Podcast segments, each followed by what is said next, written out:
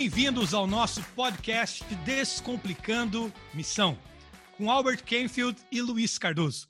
Este é o nosso quarto episódio e nós falaremos do tema fé e ciência.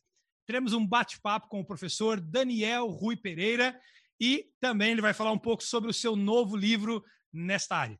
Fique à vontade para nos enviar a sua dúvida, as suas questões no nosso site www.cntmission.com. É uma alegria para mim poder apresentar o Daniel. Daniel é membro da nossa igreja aqui em Stockport. Ele é professor de ciência, biólogo e autor. Escreveu alguns livros de literatura, poesias, até agora está lançando um diálogo entre fé e ciência.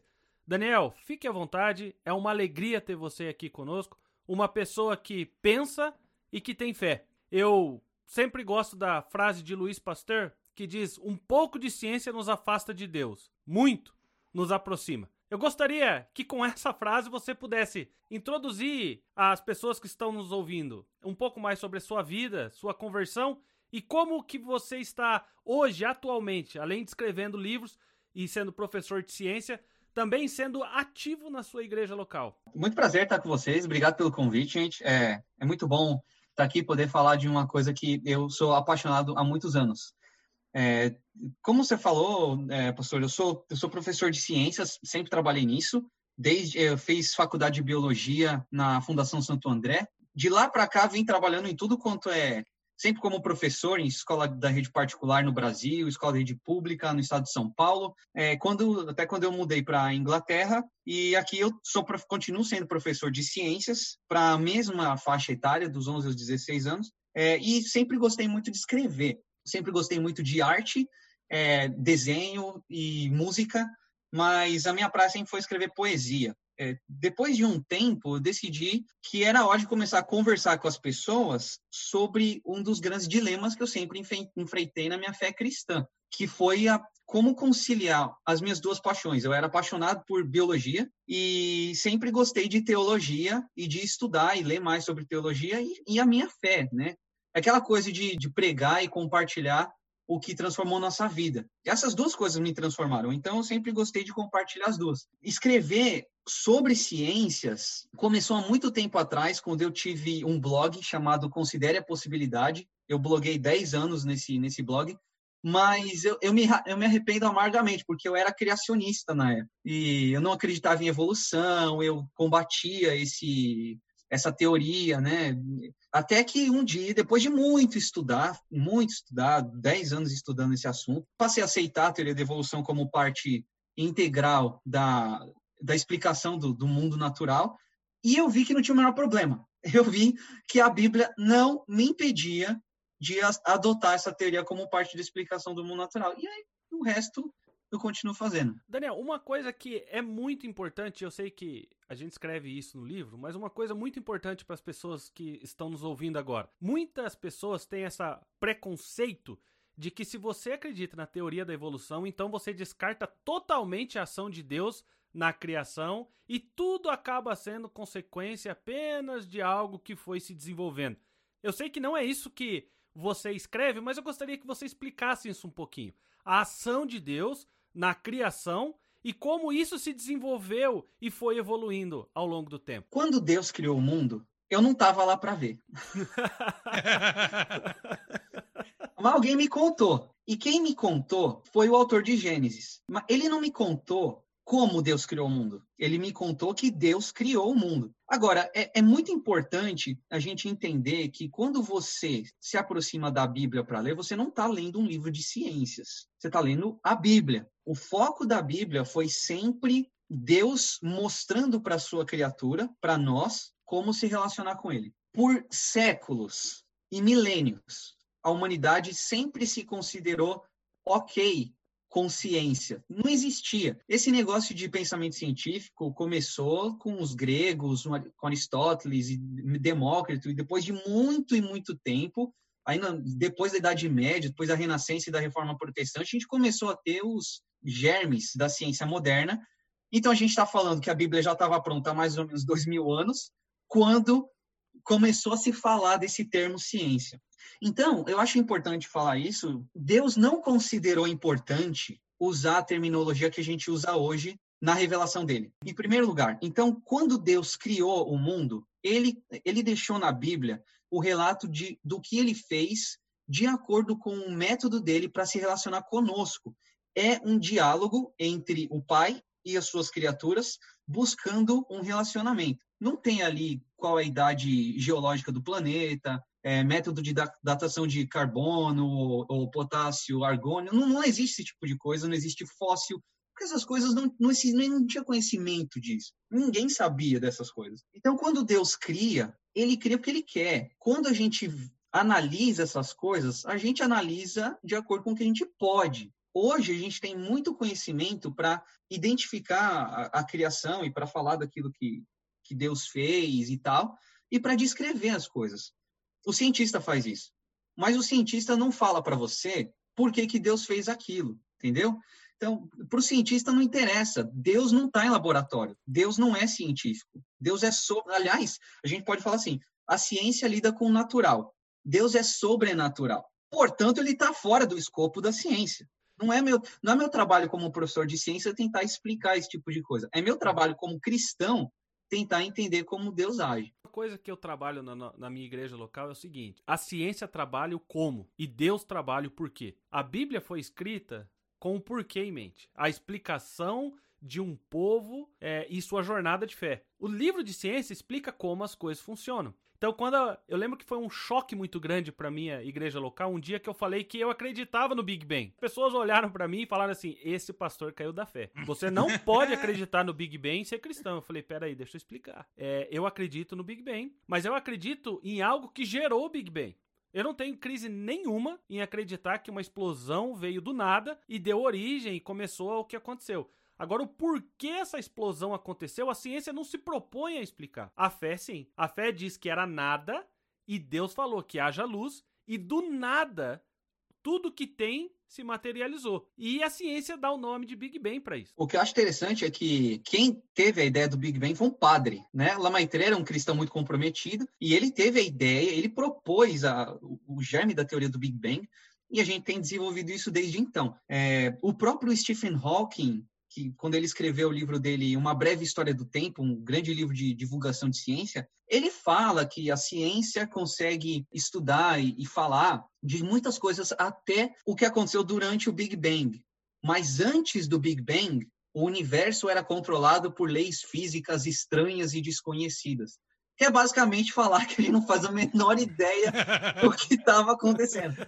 O Stephen Hawking faz muitos comentários a respeito de Deus no seu livro. O próprio Charles Darwin, no livro dele, Origem das Espécies, ele termina, na sexta edição do livro dele, falando que existe grandeza na visão de que o Criador colocou nas suas criaturas a capacidade de se modificar ao longo do tempo. Uma coisa não elimina a outra. Existe uma, uma certa eu, eu acredito que é um mito, na verdade, um mito moderno sobre a ciência e a fé brigam. É preciso também a gente ter em vista, pensando na Bíblia, que há uma leitura um pouco anacrônica. Por exemplo, imagina Deus explicando sobre germes para o pessoal no deserto, né? Lá, o pessoal do Êxodo e Deus explicando para eles: olha, gente tem um bichinho pequenininho, ah, mas eu não vejo, mas é pequenininho, mas existe, mas, mas a gente não, não consegue enxergar, mas está lá. Então, não havia necessidade, há um certo anacronismo. Aquilo que lá está também foi escrito, claro que para o nosso testemunho hoje, há um posterior testemunho, mas primeiramente foi dirigido a um povo que tinha um entendimento à sua maneira, à sua cultura, à sua mentalidade. Então, assim, a gente também não pode forçar ou extrapolar o entendimento bíblico, né? Nós, nós não conseguimos voltar atrás e falar assim, não, Deus devia já desde o Gênesis falar que ele fez uma cirurgia em Adão, ele usou um bisturi, ele fez. E não é por aí que a coisa vai. Então, esse anacronismo também é, essa leitura anacrônica da Bíblia não dá para ser feita, né? Força a barra em outras Como é que você vai falar, por exemplo, que Deus, se Deus pôs na sua revelação ciência, por que, que Deus não julgou importante falar para as pessoas de sistema nervoso central? Porque os hebreus não tinham palavra para cérebro. Não existia a palavra cérebro no vocabulário hebraico. Não tinha isso, cara. Então, como é que Deus vai falar de cérebro, de conexão nervosa, de neurônio? Não tem relevância. Então, quando, quando o Gênesis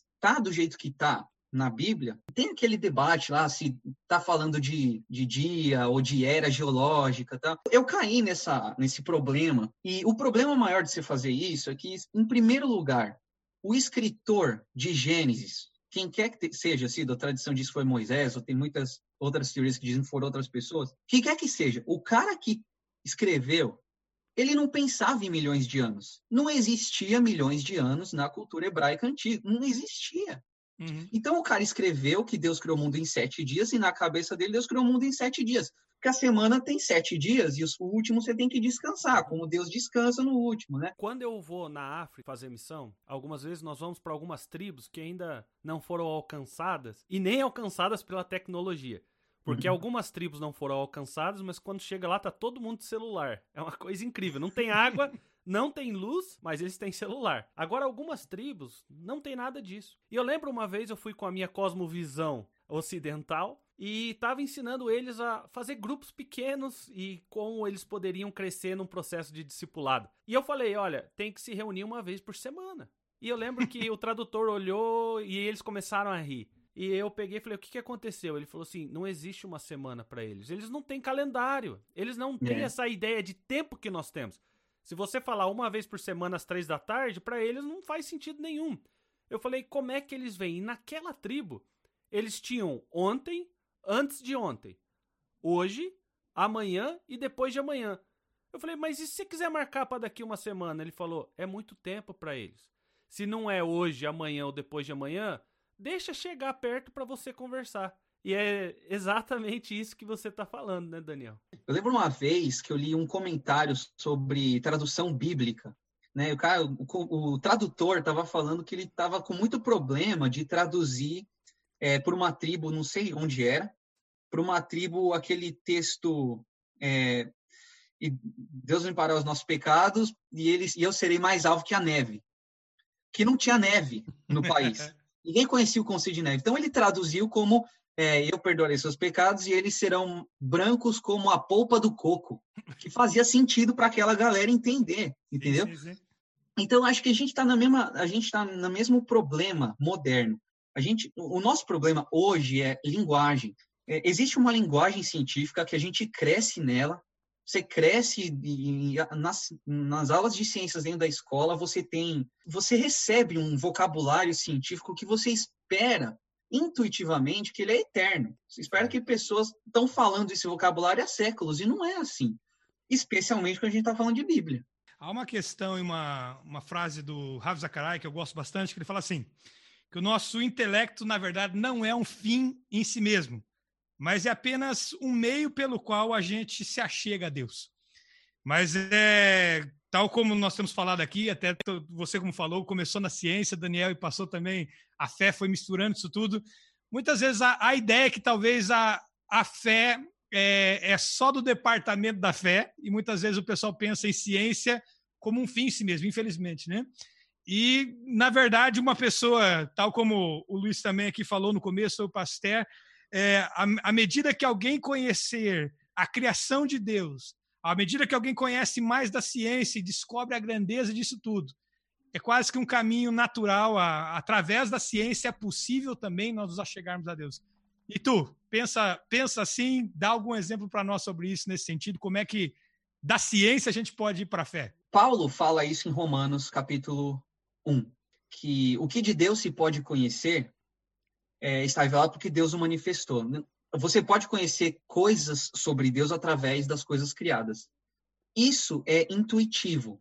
O ser humano sempre atribuiu fenômenos naturais a divindades. Os vikings atribuíam é, trovões ao martelo de Thor quando ele guerreava, tal, né? Então, o ser humano tem a necessidade de explicar de onde as coisas vêm. E quando a gente fala de universo, é muito interessante que você tem ordem no universo. Então, quando a gente, no capítulo 1, por exemplo, do nosso livro, a gente comenta bastante sobre isso.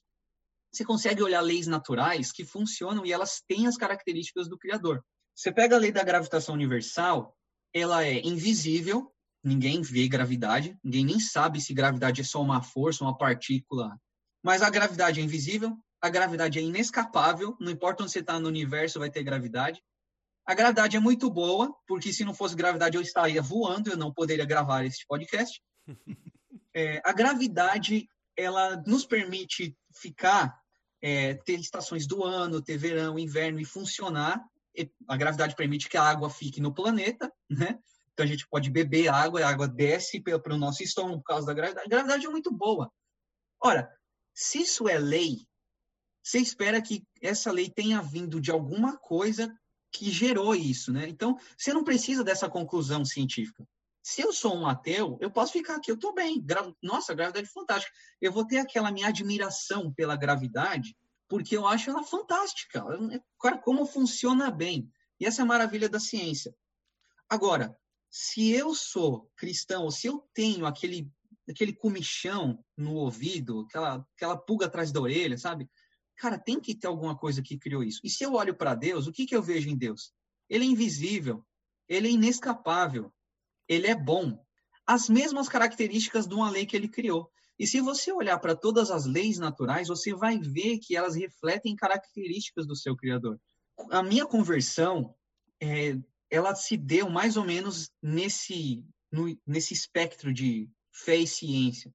Quando eu entrei na faculdade de biologia e eu tive contato com a teoria da evolução, eu tentei cometer o erro que muita gente comete. Eu tentei botar a evolução em Gênesis 1. Então eu lia os dias como eras, só que eu comecei a ver que não batia. Não, não, não tem esse diálogo, não bate. Uma narrativa, a narrativa bíblica, não bate com a narrativa geológica. São focos diferentes, são textos diferentes. Né? A mesma coisa se você quiser comparar uma, uma canção de heavy metal com um livro do Machado de Assis, cara. É, são diferentes. Eu gosto dos dois, entendeu? Eu gosto dos dois, mas os dois são linguagens distintas. Também, né? É, propostas diferentes, né? É tudo diferente. E aí eu tentei fazer isso, entrei em crise, cara. Eu não conseguia. Eu perdi, nessa crise de fé, eu perdi o meu maravilhamento com o texto bíblico e com a ciência. Eu achei que as duas coisas estavam me deixando maluco, cara. E eu orava, eu pedia, Deus, se você existe, foi aí que eu virei agnóstico, né? Eu falava, Deus, se você existe, me dá uma prova, porque a minha cabeça científica trabalha com prova. Uma fé não tem nada a ver com prova. Fé é aquilo que se espera e a prova daquilo que não se vê, né, cara? Não tem prova. Você, você uhum. espera sem ter. E eu lembro de um dia que eu entrei numa. Foi um retiro lá da igreja. Eu tinha 17 anos, eu entrei na, no retiro com uma porrada de perguntas na minha cabeça. Se, a, a, se Gênesis era literal, se Gênesis era poético, se a evolução acontece ou não, como Deus fez isso, tá? E um cara orou por mim. Ele falou, cara, vou orar por você e que Deus te ajude. Ele falou, Senhor, o cara não tinha nenhum conhecimento de ciência, né? Senhor, ajuda esse menino, não sei o quê e tal. Que é a coisa maluca de pentecostal, sabe? Eu, tava lá, né? Eu era pentecostal na época. Que coisa doida, aquele gente pulando, rodando e tal, falando em língua. E naquela doideira toda que eu não conseguia entender, cara, eu acreditei em Jesus. Eu não tinha prova, eu não tinha prova, eu não tinha é, evidente, a nada. A fé veio a mim, Deus me salvou. Eu saí da igreja, cara, com as mesmas perguntas. Então, a gente está falando de missão. A ciência, ela, o que você falou, Beto, a gente está falando de missão. A ciência não é um fim por si mesmo. Ela é uma prática humana. É um trabalho, cara. Então, uhum. é a mesma coisa que o cara que é pedreiro, o cara que é cozinheiro, o cara que faz café, é a mesma coisa, é uma, é uma atividade altamente especializada, mas é uma atividade. E melhora a vida do ser humano. É só importante salientar: você pode sim ter experiência com Jesus, você pode sim sair com fé, você pode sim fazer missão e continuar, ou ter dúvidas e passar por situações difíceis. Porque algumas sim. igrejas dizem que para ter fé você não pode ter dúvida, nem abraçar a ciência. Para ter fé, você tem que andar exclusivamente sem nada de problema ou e Jesus não faz isso. Ele nos recebe com as nossas dúvidas e vai trabalhando ao decorrer do tempo essas dúvidas. É, não é dogmática a coisa, né? Como muitas vezes o pessoal pensa. É assim, ponto final. Tem uma frase atribuída a São Tomás de Aquino que vai assim: Deus não é a resposta para os nossos problemas. Deus é a pergunta. É exatamente. Cara, a gente que é cristão, a gente sabe disso. Ah, o cara que fala que a, que a fé cristã é uma fé destituída de lógica, de intelectualidade. O cara está falando bobagem, porque as maiores mentes do planeta, da história da humanidade, foram cristãs. Está falando de é, Santo Agostinho, está falando de São Tomás de Aquino, C.S. Lewis, está falando do próprio Lamaitre, está falando de trocentos diferentes cientistas, ainda hoje, o mais moderno, que ainda está vivo, e foi, essa semana, inclusive, foi premiado com o prêmio John Templeton de Conversa entre Ciência e Fé, é o Francis Collins, que foi diretor do projeto Genoma Humano, que foi concluído em 2003. O fato que os, o Francis Collins é um cristão altamente comprometido não nega que ele é um, um cientista altamente eficiente. Não é qualquer um que tem dois doutorados, um em bioquímica, um em medicina, fez missão na África e foi diretor do projeto Genoma Humano. Não é qualquer um que faz isso, né? Então você tem que ter algum tipo de coisa dentro da sua cabeça para juntar tudo isso aí. E o cara faz. Então é extremamente possível fazer isso. Uma questão que a gente precisa ter em vista também, Daniel, e eu pergunto para ti, como que a missão e a ciência pode caminhar juntos? E a gente sabe que muitas vezes, se a gente não começar a conversa com aqueles, com o mundo, com aqueles que não são cristãos ainda, Hoje em dia, acho que primeira, o primeiro ponto, a primeira forma da gente se aproximar das pessoas, muitas das vezes já não é mais pura e exclusivamente através da fé, né? Mas a gente tem que começar tirando dúvidas e conversando sobre ciência, para daí então a gente avançar para o campo da fé. Acho que o mundo moderno, é, que nem você falou, a gente na escola já nasce com essa com esse, com esse linguajar, com essa metodologia na cabeça, né? E a gente é acostumado já com o método científico, então é, também o caminho pelo qual as pessoas hoje veem a fé na sociedade moderna, muitas vezes também é o caminho através da ciência. Né? Eles precisam ser esclarecidos racionalmente para depois, em outras palavras, passar para o caminho da convicção, do coração, da fé.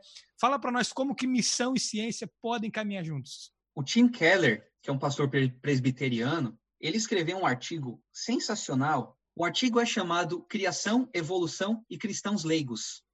Uhum. Um artigo fantástico. Na verdade, para mim, é um artigo que foi aquele que me tirou das garras do criacionismo e me fez aceitar a minha carreira científica, abraçá-la com tudo. E eu pensei, o Tim Keller, pastor presbiteriano, acredita em evolução, como é que ele faz isso? E a abordagem dele é fantástica. Ele é um pastor, e ele é um pastor de uma grande igreja nos Estados Unidos. E ele, ele começa o pensamento dele com uma pergunta. Ele fala assim: Eu sou pastor e eu tenho que fazer o criacionista da minha igreja tomar santa ceia com o evolucionista na minha igreja. Como é que eu faço isso? Então, é uma leitura muito recomendada. É um artigo curto, né, tem, é, relativamente curto, mas ele é muito bom porque o que ele sugere é o seguinte: o pastor que vai fazer isso, aquele pastor que está liderando a igreja, que prega todo fim de semana, que conhece os seus membros, ele é o cara que ele pode começar esse diálogo para as pessoas. A gente tem que esquecer essa coisa de criacionismo, evolucionismo tal, e tem que lembrar que a gente vive num mundo extremamente científico. A gente está no meio de uma pandemia de vírus e a gente está vendo, a gente está vendo o problema que isso gera. Existem pessoas que falam que você só tem que ir pela ciência, existem pessoas que falam que você tem que eliminar isso de uma vez por todas e vamos orar para a epidemia passar. É claro que você ora para a epidemia passar, você ora para que Deus amenize o sofrimento dos doentes, mas você também lê a respeito, se informa para saber como batalhar esse tipo de coisa. Eu posso dar um exemplo, que é o exemplo de Jesus. Por exemplo, quando Pedro chega para ele e fala assim: Ó oh, senhor, a gente tem que pagar imposto. Como é que a gente vai fazer? Aí Jesus fala o seguinte: vai lá no rio, pesca um peixe, vai tirar uma moeda da boca do peixe. Ou seja, você tem um problema social, que é o imposto. Como é que você vai fazer? Cara, você ora, você pede a Deus que ajude, mas você paga em dinheiro, você não paga em oração. É a mesma coisa aqui. A gente está vivendo uma epidemia onde a gente precisa de remédio para tratar uma doença. E Deus deu isso para a gente. Deus deu um corpo de cientistas, uma comunidade científica que a ciência funciona de um jeito extremamente sólido. Um cara escreve uma coisa, 100 outros cientistas ao redor do mundo leem o que ele escreveu, reproduzem o experimento e garantem que aquilo funciona bem. Sim. Ou não. E aí você revisa. Então, funciona muito bem. Eu acho que o pastor da igreja, ele é, ele é um. Eu diria, como professor, é o ator mais importante da sala de aula, o pastor, ele é o centro dessa, dessa discussão nas igrejas locais, cara. Se o pastor se informar e começar a entender que ciência é tão importante na mente do cristão moderno, como entender um texto bíblico, como entender um sermão, como participar do grupo de oração, a gente começa a conversar. Vamos parar com essa história de ciência é uma coisa, fé é outra, e vamos botar as duas coisas junto, como a gente tem feito, muitos de nós, a, a muito custo, inclusive, custo uhum. pessoal, custo social. Eu lembro quando eu, na igreja que eu frequentava antes, quando eu falava que eu tinha problemas com a teoria da evolução, com, com relato bíblico, o pessoal falava que eu tinha demônio tal, e queria orar por mim para Deus expulsar o demônio. Cara, não é o que eu quero, eu não quero um demônio fora de mim, eu quero a resposta a uma pergunta, entendeu? Mas e... você não quer dentro de você também, né? Eu não quero o demônio dentro de mim, não, cara, não, mas. Não, só para deixar claro. é você é o pastor dele, é bom deixar bem claro. Como diz o Striper, pro inferno com o diabo, né, cara? É, com certeza. Daniel, saudoso Ravi Zachariah, que é uma das pessoas que mais influenciou a minha teologia, o, o, a minha cosmovisão cristã, ele diz assim: todo mundo, panteístas, ateístas, politeístas, cientistas, todo mundo, eles tentam responder estas questões. Da onde nós viemos, uhum. qual o sentido da vida, como eu defino certo e errado e o que vai acontecer comigo quando eu morrer. Esse é o ponto central da nossa existência. Com isso em mente, quais são as oportunidades hoje para um diálogo entre fé e ciência? Ah, riquíssima. É, a ciência tem um limite, pastor. A ciência tem um limite. Ela vai até certo ponto se você está falando, por exemplo, do que o Ravi Zacharias disse, que a gente quer responder de onde a gente veio, o que a gente está fazendo aqui, para onde a gente vai, essas perguntas são perguntas eternas. Filósofos tentaram responder essa pergunta, cientistas tentaram responder essa pergunta, e teólogos tentaram responder essa pergunta. Todo mundo esbarra na limitação da sua área de conhecimento. Então, o teólogo, por exemplo, tem muitas dessas respostas. Então, o que, que a gente está fazendo aqui? A gente está aqui para a glória de Deus, por exemplo. Como eu faço isso? Como eu chego à glória de Deus? Ah, eu vou viver minha vida, vou fazer meu trabalho. E aí eu vou muito para minha tradição cristã. E o João Calvino falava que tudo quanto é tudo quanto é trabalho é sagrado. O pastor não é mais sagrado que o, o pastor, não é mais sagrado que o padeiro o cientista não é mais sagrado que o teólogo, ou, ou vice-versa. Todos eles são iguais e todos eles estão fazendo a coisa para a glória de Deus. Então, se a gente acredita nisso, em primeiro lugar, a gente sabe que o que a gente está fazendo aqui, a gente está fazendo uma coisa para a glória de Deus. Agora, o teólogo não vai te dizer como é que você vai fazer um pão para a glória de Deus, porque ele não tem essa especialidade. Você que é padeiro tem. O cientista, que sabe como funciona um, um tubo de ensaio, um experimento, ele sabe como funciona esse tubo de ensaio. Então ele vai, dentro dos limites da sua área de conhecimento, fazer essa ponte. Charles Colson, que foi um cientista da Igreja Metodista aqui na Inglaterra, na década de 50, ele veio com uma analogia que a gente põe no capítulo 2 do livro. E ah, vai mais ou menos da seguinte onda. A gente imagina uma montanha bem grande, certo? E você tem que escalar essa montanha. A montanha tem dois lados. Tem vários lados, mas vamos pegar dois lados só. O lado um, então assim, você tem uma montanha grande. Você imagina que essa montanha ela tem dois lados bem distintos. Um deles é muito rochoso, difícil de escalar, e o outro é lisinho, cheio de grama e bonito. Você pega dois alpinistas, venda os dois, faz eles girar, porque eles não sabem onde eles estão, bota eles na base da montanha e fala: escala. Os dois escalam. Quando eles chegam no topo, eles tiram a venda e veem que os dois estão lá. E aí eles falam: E aí, rapaz, como é que foi a experiência? Um fala pro outro: Ah, foi horrível. Nossa, que montanha difícil de escalar, cara. É rochoso. Usei todas as minhas ferramentas, machuquei o joelho, foi horrível. E para você, ele: Rapaz, você tem certeza que você tá na mesma montanha que para mim? Eu vim andando, parei, fiz piquenique. E aí a gente pergunta no livro, né? A gente fala assim: só tem três possibilidades. A primeira delas que muita gente hoje escolheria é: os dois brigam até a morte para saber quem está certo. A segunda possibilidade, eles, tá bom, fecha a boca e nunca mais fala a respeito. E a terceira possibilidade é: eles sentam no topo da montanha, tomam um chá e conversam sobre a sua experiência e sobre a sua visão da montanha. essa é a abordagem que a gente tem que fazer. Saber que tem ferramentas específicas para escalar um lado da montanha e fazer uma certa leitura da montanha, e tem outras ferramentas para explorar outro lado da montanha. Infelizmente, há muito partidarismo, né? Até às vezes, não, não, eu sou eu sou criacionista, eu sou evolucionista e, e, de novo toma essas, essas esses partidos como se fosse na política também, né? Eu não posso, não não gosto. É, e muitas vezes na igreja, é. exatamente, muitas vezes na igreja é assim também, né?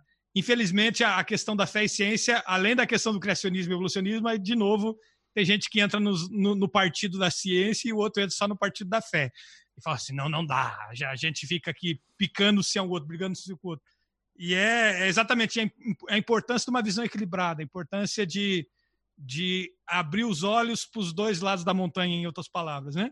Mas, gente, fala mais do livro de vocês. Eu vou apresentar porque o autor também é o Luiz, é o Luiz Fernando e, o, e é também o professor Daniel. Então, fala um pouco mais do livro de vocês. Vocês já falaram até o capítulo 2, mais ou menos, aqui, se eu estou registrando. Mas fala mais geral como é que é esse livro que propõe esse diálogo sobre fé e ciência.